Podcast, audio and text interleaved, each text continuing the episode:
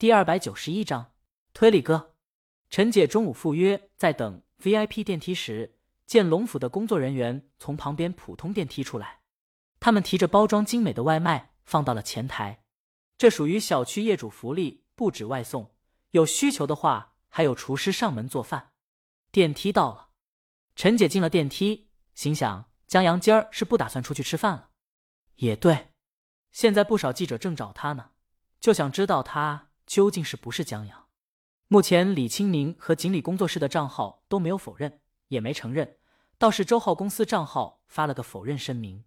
等时间拖过去了，或许这事儿关注的人就不多了。陈杰打车到的民宿，他是不喜欢开车来这边的，因为停车太难了。陈姐到的时候，人已经齐了，还多了一姑娘，打扮时尚，有一张清冷的脸，年纪猜不出来。现在女人保养的都好，三十多岁像二十多，再化个妆，四十多的都能当二十多岁小姑娘。这去浪姐现场看看就知道了。来来来，正主来了。刘涛他们没开席，就等着陈姐了。她今天是请客的主角，陈姐在橙子夫人和那位美女中间坐下。刘涛给他介绍那位美女丁露，推理界的才女。丁先生的手机就是她写的，马上就要改拍成电视剧了。你好，陈姐跟他握手。丁路笑着说：“他是来向刘涛讨教的，正好碰上他们这顿饭局。”陈姐寒暄着看了对面的徐光正一眼，徐光正摇了摇头。这是在说丁路不知道江阳和这饭局的事儿，他是赶巧了。刘涛也不好意思把客人往外赶，陈姐无所谓，他就来吃顿饭而已。估计刘涛人忍不住。果然，橙子夫人碰了碰他胳膊，让他看刘涛那抓耳挠腮的样子，那样子特别像他家老徐没有看球赛回来以后问看了球赛的陈姐赛果的样一刻钟也等不得。刘涛没想到暗示的招，只能把酒递上来，陈姐。再尝一尝我的东方快车一号，我还特意给你留了几瓶，你待会儿走的时候记得带走。好，陈姐看在刘涛这酒的面子上，给他透露一点消息。行，我给我老板带几瓶，我出来吃饭时，他还在公司吃外卖的。刘涛很上道，大魔王这么忙，在忙什么呢？正在传酒的丁路一愣，大魔王，橙子夫人介绍，陈姐是大魔王的经纪人，现在是锦鲤工作室的掌门人。丁路说：“好厉害。”陈姐谦虚的摆下手，也就是一打工的。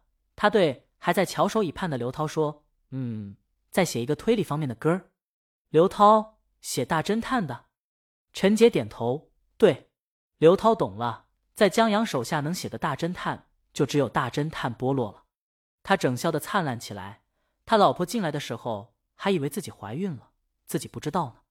推理的歌儿，丁路很奇怪。这怎么写吗？他很好奇。陈姐，哪个大侦探的？怎么写推理歌？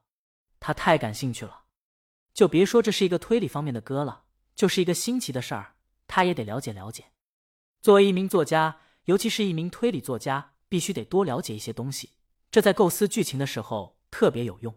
就譬如他写的丁先生的手机，在他这部小说里，凶案是死者在听了手机里的音乐，然后自杀的。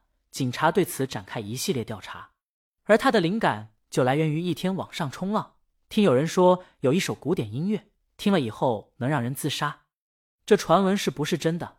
他不知道，他就这么用到了推理小说中，写的还挺嗨。但因为挺嗨的，后面差点圆不回来，最后只能说这是幕后坏蛋最喜欢的音乐，在杀人的时候特别喜欢放，就跟什么骷髅铁一样，所以那些死者听到都自杀了。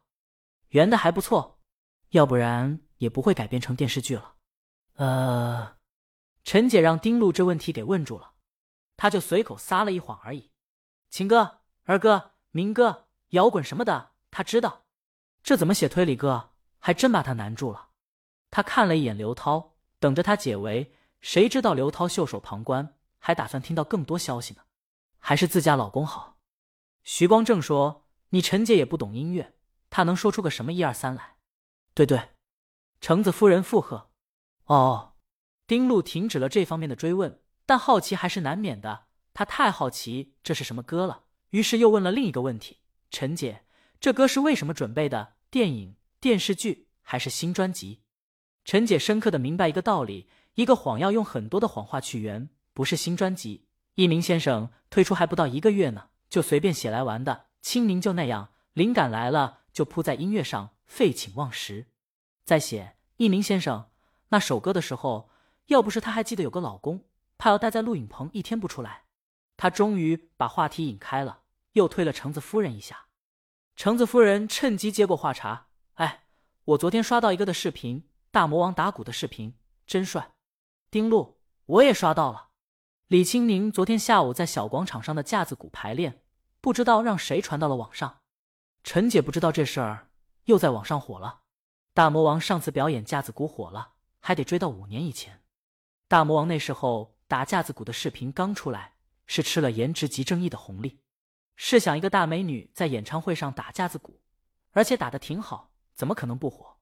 更不用说她本身就是当红歌手，所以特别火。不过粉丝们的评价左右不过太酷了，太帅了。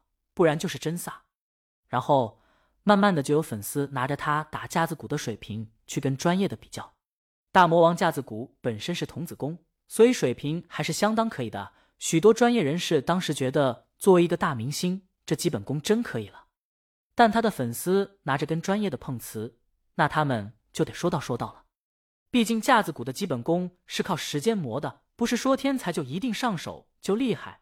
更何况大魔王在架子鼓上。还真算不上天才。要是说他在钢琴上跟专业的比，谁也没话说。他妈就干这个的，而且桃李满天下，哪位钢琴名家不是他的师哥师姐或者师叔？